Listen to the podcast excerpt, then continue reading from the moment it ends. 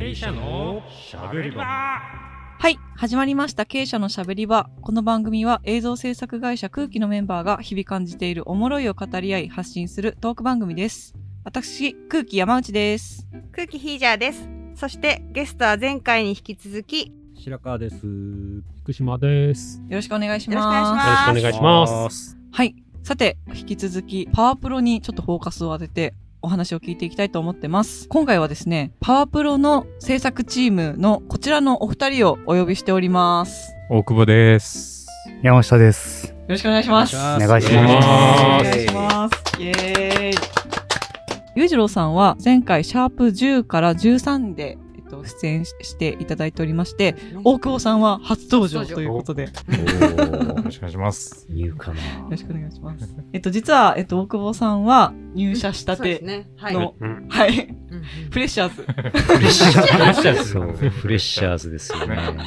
はい、なんですけども、えっと、実は、えっと、中途でね、あの、うん。入っていただいておりまして、前職の会社の時に、制作パートナーとしてパワープロには関わっていたということで、はい。はい。大久保さんのご紹介とかは、ちょっとまたね、別の回で、そうですね。別の回をご用意してね、うん。あの、やっていこうかなと思っておきますので、えっと、今日はちょっとパワープロの回ということで、声が小さいよね。え、いや、大丈夫、大丈夫。裕次郎さんは空気に入る前から2013年頃からパワープロに関わっていたってことで。そうですね、大久保さんが上司で、あ、そうなんですかあそうなんですね。で、大久保さんは2011年から。そうですね2011年じゃあ、生島さんの先輩になるんですね。僕よりパワープロパワープロ長いねあれ、しっちゃかめっちゃかなのにフレッシャーズ。そうね。えーパワープロってあんなにシンプルなキャラキャラクターなのにうん。すっごい動くじゃないですか。ええ。腕とかうん。そういったものがないのにちゃんと野球してるように見えるっていうところがめちゃめちゃミソだなと思うんですけど。まあね、二人が多分一番苦労しているポイントでもあると思うんですけど、えー、そうなんだ。パワープロ君っていうのは足がこう離れてるんですね。胴体とうんうん足が離れていて、はいえーまあ、よいわゆるこう太ももとかふくらはぎっていうのはないキャラクター。うんうん二頭身ですかね。えーそうね、なんかお、まあ、大きくは二頭身に近い体型をしているかな。うんうん手もあの、丸なんですよね。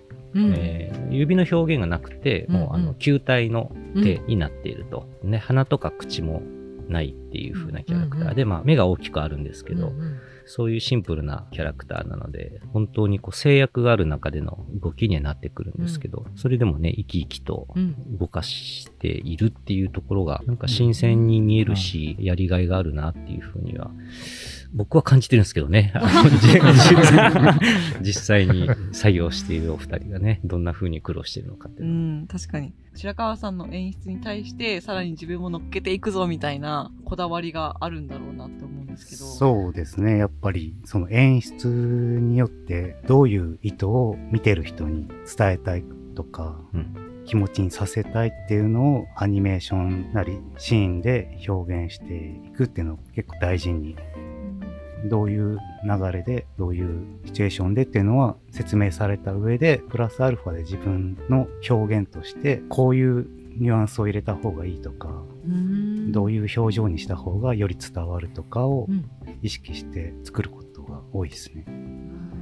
白川さん生島さんからのオーダーの想像を超えたいっていう。部分は結構強くあって。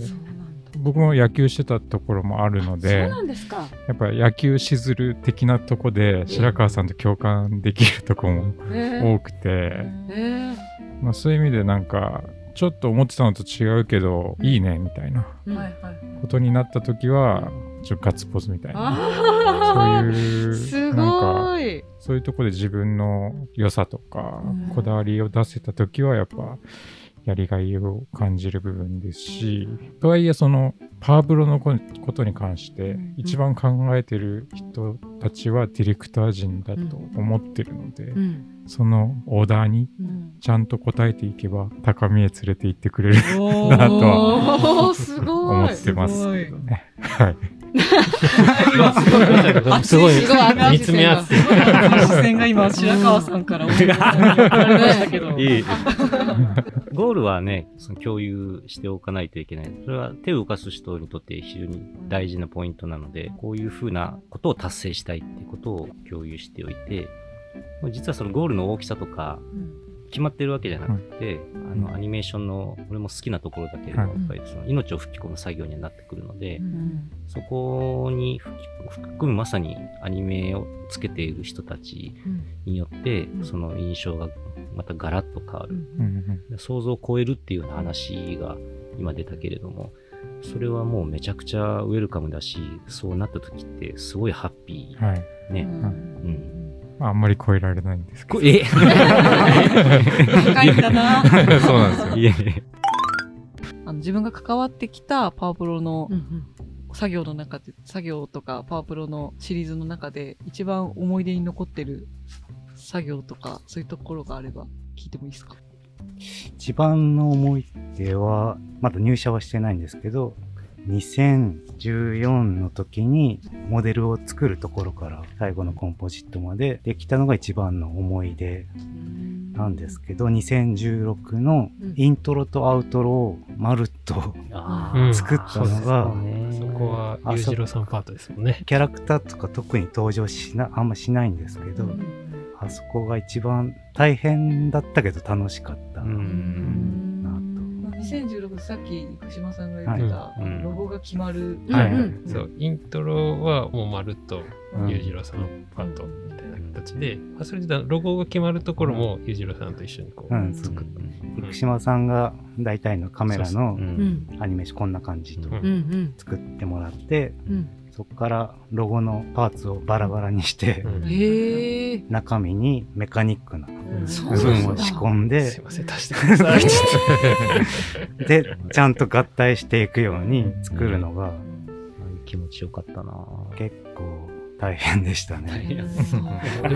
あそこも大変だったんですけど、でもそう、イントロのあの、うん。2016のあのお祭り感うん。の始まりも、いろんなパワープロに関するものを配置しておいて、うん。盛り上がっていく感じを、うん。ね。最後ヘリコプター出てきてね、実況アナウンサーが乗り出して、うん。叫んでいる姿まで入って、すごいあの世界観をうんイントロだけで伝えるっていうのには、すごいいいイントロだな。でもモデリングとかでモデリ作ったんですね。ングして配置してカメラをつけて看板の絵は後から変えれるように作っておこうとか。あそのためにいっぱいマスクを出して絵入れて組み込んで、うんライトはうん。後から絵入れ足すからライト置くポイントも全部出して。カメラのスピード感も結構ギリギリまでやりましたもんね。あんまりゆっくりすぎるとうん。距離が足りないからギュッてなるし、うん。長すぎるとあ確かにその調整。上調整で、うん壮絶っす あれは一番大変だった思い出がうん。うん。あります。かちょっとまた違った見見る目で。あのうシーンを。うん。もう一回、そうですね。見てみたい。もう一回見もう一回見れると思う、ね、改めて。うん。大久保さんはどうですか？そうですね。もう大久保さんに刻まれている えーまあ、まあ、2011年から参加させていただいて、もちろん2011年最初すごく大変だったんですけど、いやもう野球人としてはもうやりたくてたまらない仕事だったので、えーまさかできるとも思ってなかったですし、それに関われた幸せは、まあ一番強いのは2011なのかなとは思うんですけど、感慨深いものあるよね。そうですね。パプロという、やっぱり。やっぱ初めてパワープロのモデルをもらった時って、パワープロのモデルだーってなりますそうなりますよね。えー、そうなんだ。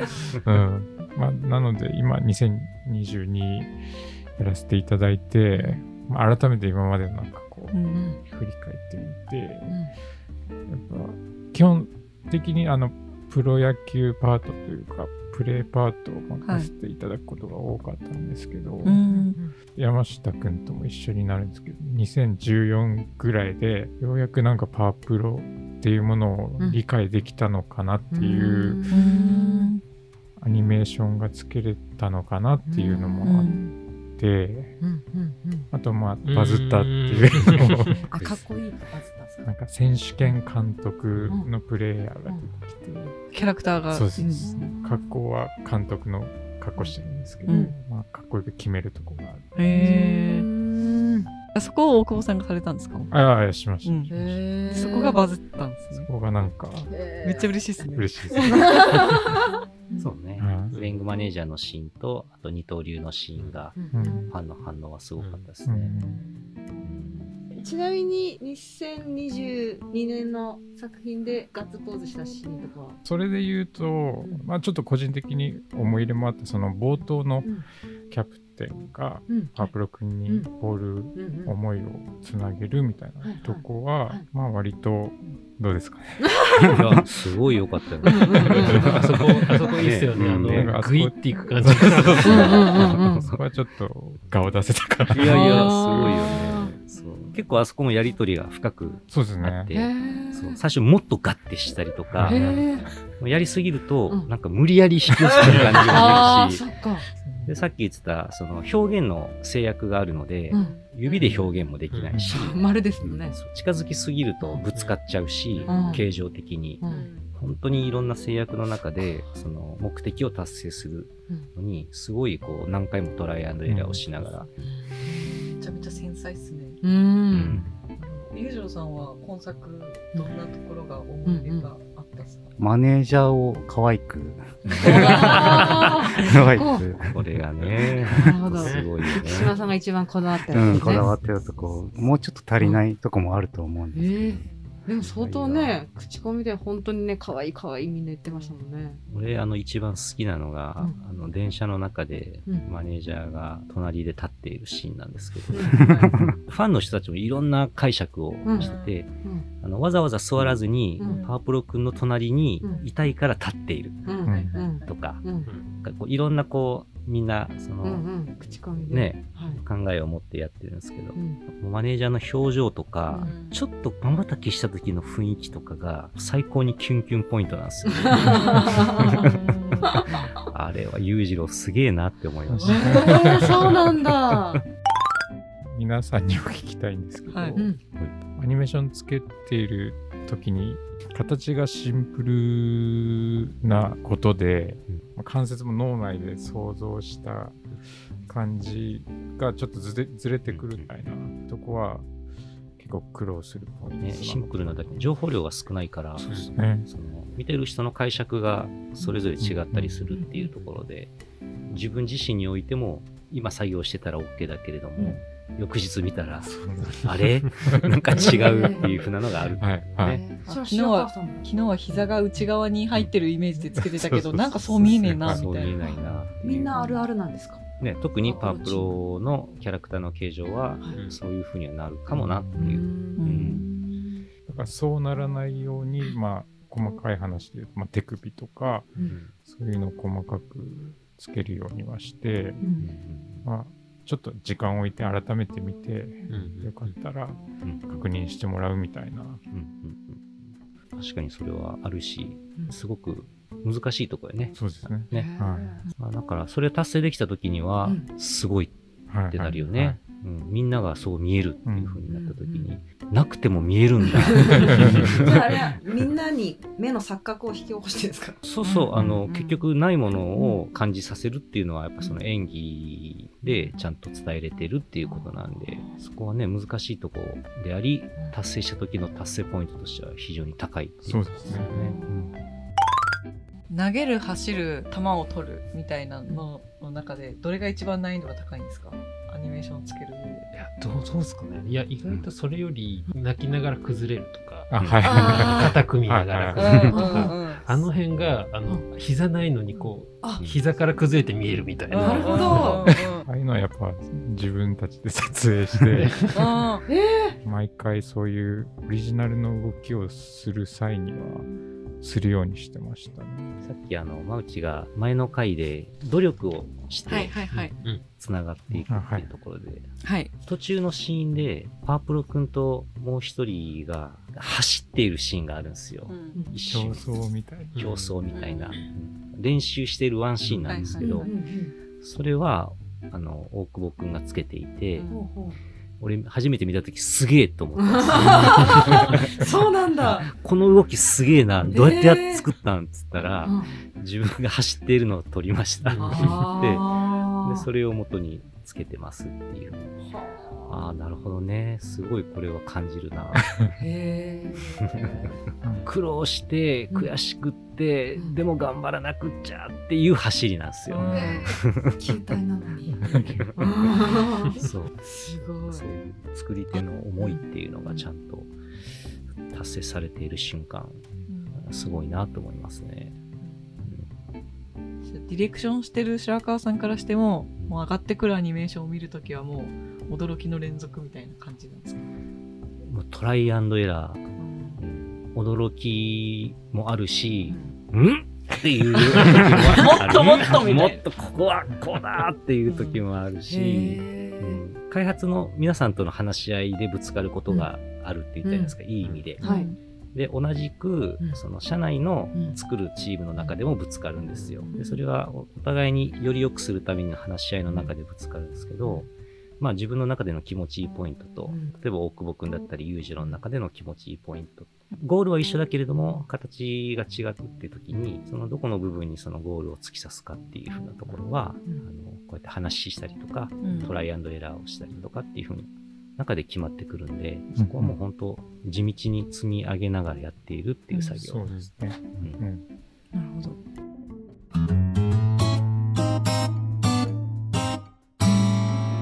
経営者のしゃべり場絵コンテからのベース作って、そこにキャラ置いて、3D シーンをぱい作ることがうんうん多い多いっすもんね。多いんで、作業工程的に言うとレイアウトっていう風に呼ばれるうん作業工程の段階で、絵コンテからいきなり完成度の高い映像にはならないので、うん。まずは 3D に起こした場合にはどういうカメラを使って、うんどういう画面の配置をしていくかっていうのを最初に作る工程。それめちゃくちゃ重要な工程で、うん。あの紙が映像になる瞬間、ちゃんと 2D を 3D に変換するっていう作業になあってくるから、めちゃくちゃ重要な工程なんですよね。きっと苦労はたくさんあると思う。そうですよね。その、想像してんコンテ書くじゃないですか。うんでも、コンテでは成り立ってる。うんある 3D になったら成り立たないポージングだったりとか画角とかあるんですよ。そでそこをうまいことこう探ってレイアウトしてくれるっていう、多分結構大変だと思いますよね。大変よね。いや そこはその 3D を結構その絵的に魅力を出していくっていうのがコンポジットっていう作業になっていくと思うんですけど、パワープロのコンポジットにおいてのこだわりポイントとかってあったりしますか？これはその時の表現の仕方によっても全然作業工程が変わってくるっていう。でまあそこの苦労は俺よりも、まあ、イクシーをはじめ裕次郎や大久保くんが多分いろいろあるんじゃないかな。その 球場のライうん。ライトの演出だったりとか、高校野球の時の自然光の感じとか、そうっすね。そこでなんか、そう、夕焼けとか、まさにですよね。そこで感じられるエモさみたいなのもありますもんね。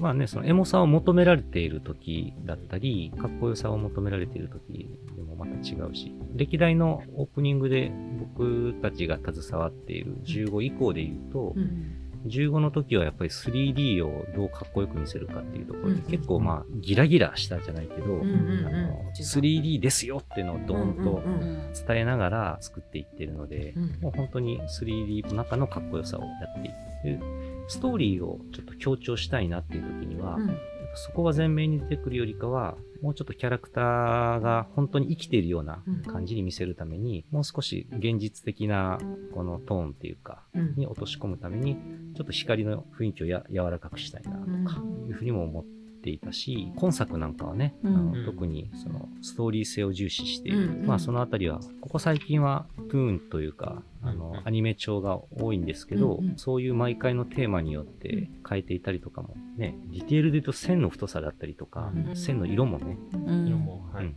変えたりしてるので、であのちょっとしたこう光の当たり方を、うん。基本はあのアニメ用のトーンでこうベタっとしたそのカラーでやるんだけどライトが当たったりとかみたいなところになってくるとパキッとした当たり方がいいの。くかとか。で、それはあの例えばそこに入ってくる要素で 3D のそのパーティクルと呼ばれるこうちっちゃい粒々だったりとか、そのにやかす要素によって変えたりとか。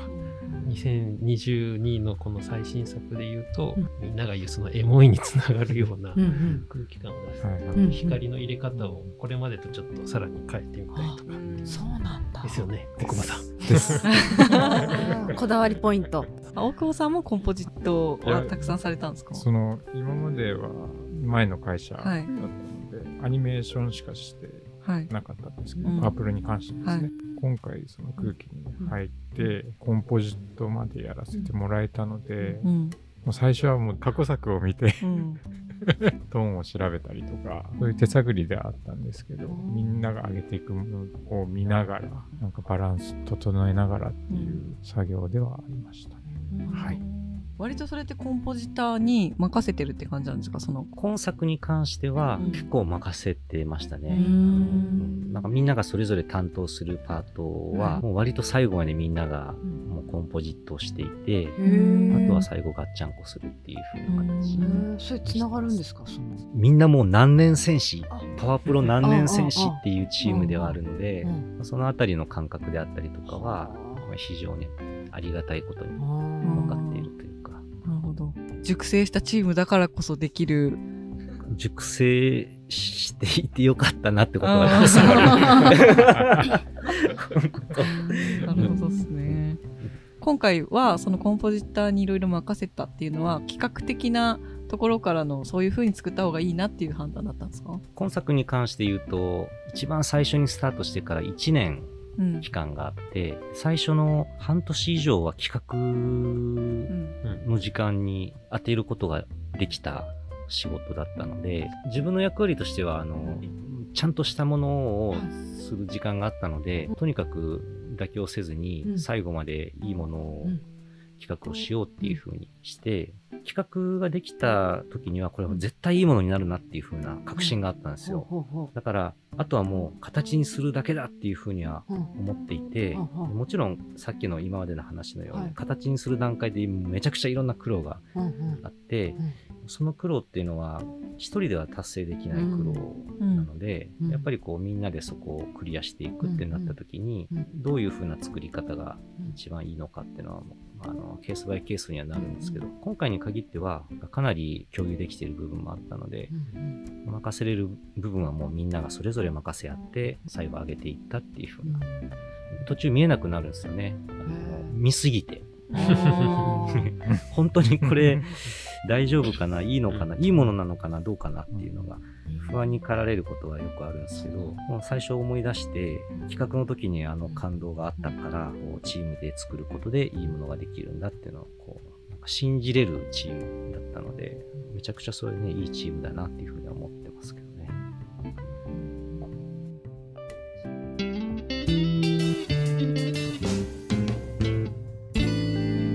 経営者のしゃべり場。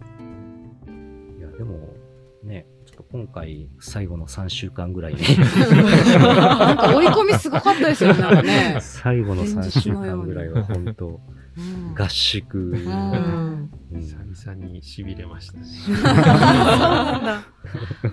しび れた。なんか最近は本当そこまでうんみんなでガッとやるっていう機会も少ないですけど、あの瞬間はかなりね、楽しかったね。あの瞬間。あの瞬間、あの夏、あの夏。あの一球にかけた思い、あの作っている瞬間が合宿そのものだなっていう感覚、ちょっとみんなに人によって違うかもしれないけど、うん。あのかなり俺部活している感じで、うん。その最後の最後はどこら辺を詰めていく作業だったんですか？全部。全部。だったんだ。あまあ、あの、ね。全部まあ、全部、全部ですけど、あの、うん。より、あの、伝えたい各シーそうン、カットの内容うがん、ちゃんとうん。みんながエモいって感じられるように、ちゃんと伝えていくべく、ん。見た目もうん。整えていくし、うん。アニメーションとかも、あの、微調整したりとかもするし、あとは音楽との最終的なこうタイミングの調整の気持ちよさだったりとかで、ぐさっと刺さるような。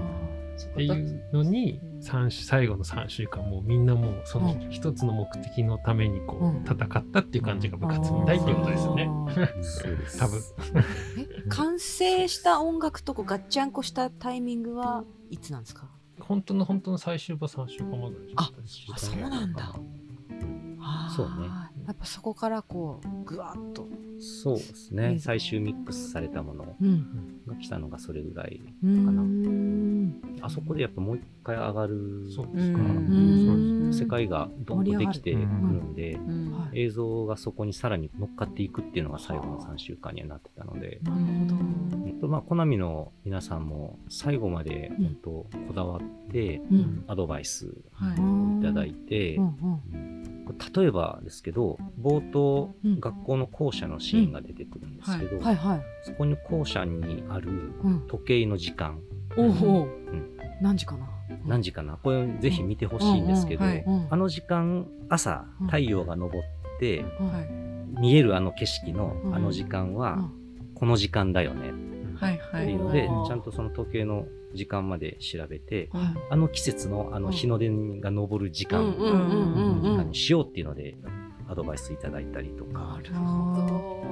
地方大会の決勝で優勝して、最後記念写真をしているのはこれぐらいの時間だよね。すご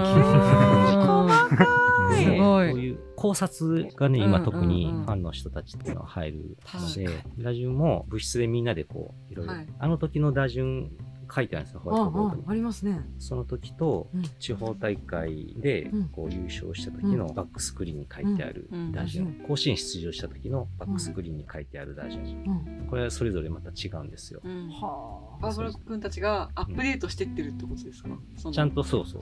ちゃんと練習した上そで甲、子園に向けて。甲子園に向けてはこういう打順だよねうん。っていうのを、あの。高校にはこういうチーム編成でいこうみたいな。あちゃんとそういうところまでちゃんと変化しているっていうところをこだわって、あのね、本当にはい。そういう一人一人のはい。学年も含めて、はい。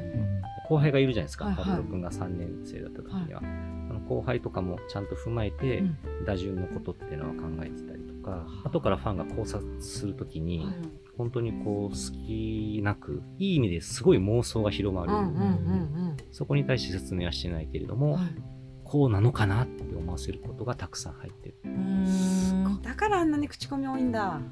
それはあると思う。ううん。うん。すごくあると思う。それは僕たちだけでは達成できないそうですね。やっぱり、コナミの皆さんがうん。普段そこまで考えてやってるから、うん。そういうことできるっていうね風なポイントになってる。本当に一大プロジェクトって感じですよね。空気とコナミさんとの。そうですね。うん。まあそういう、ね、関わらせてもらってるっていうか。関わらせていただいてるのはありがたいですね。うん。納品した後のリアクションもすごかったですもんね開発者の。開発の人たちっていうのは、やっぱりキャラクターに対する思いとか、うんうんパワープロの歴史っていうのも全て分かってるし、うんキャラクターの相関図っていうのもうん理解しているので、うんまあ、すごいんですよ、考察が。はあ考察が本当すごくて、一番のファンなんでしょうね。一番のファうん。ン、ね、あの、やっぱりすごいなって思いましたね。うん。そういうリアクションを聞いたときに。うん。うん。すごいコナミの人の愛を打ち返していくみたいそうね。それをやることによってパワープロのコンテンツをより盛り上げていけたらみたいな、うん。そうですね。最高に楽しううん。ん。い時間ですし、うん。やりがいのあるお仕事ですね。なるほど。いや熱い話が聞けました、じゃあちょっと今回はこんな感じではい。終わりたいと思います、ありがとうございました。ありがとうございましありがとうございました Thank you.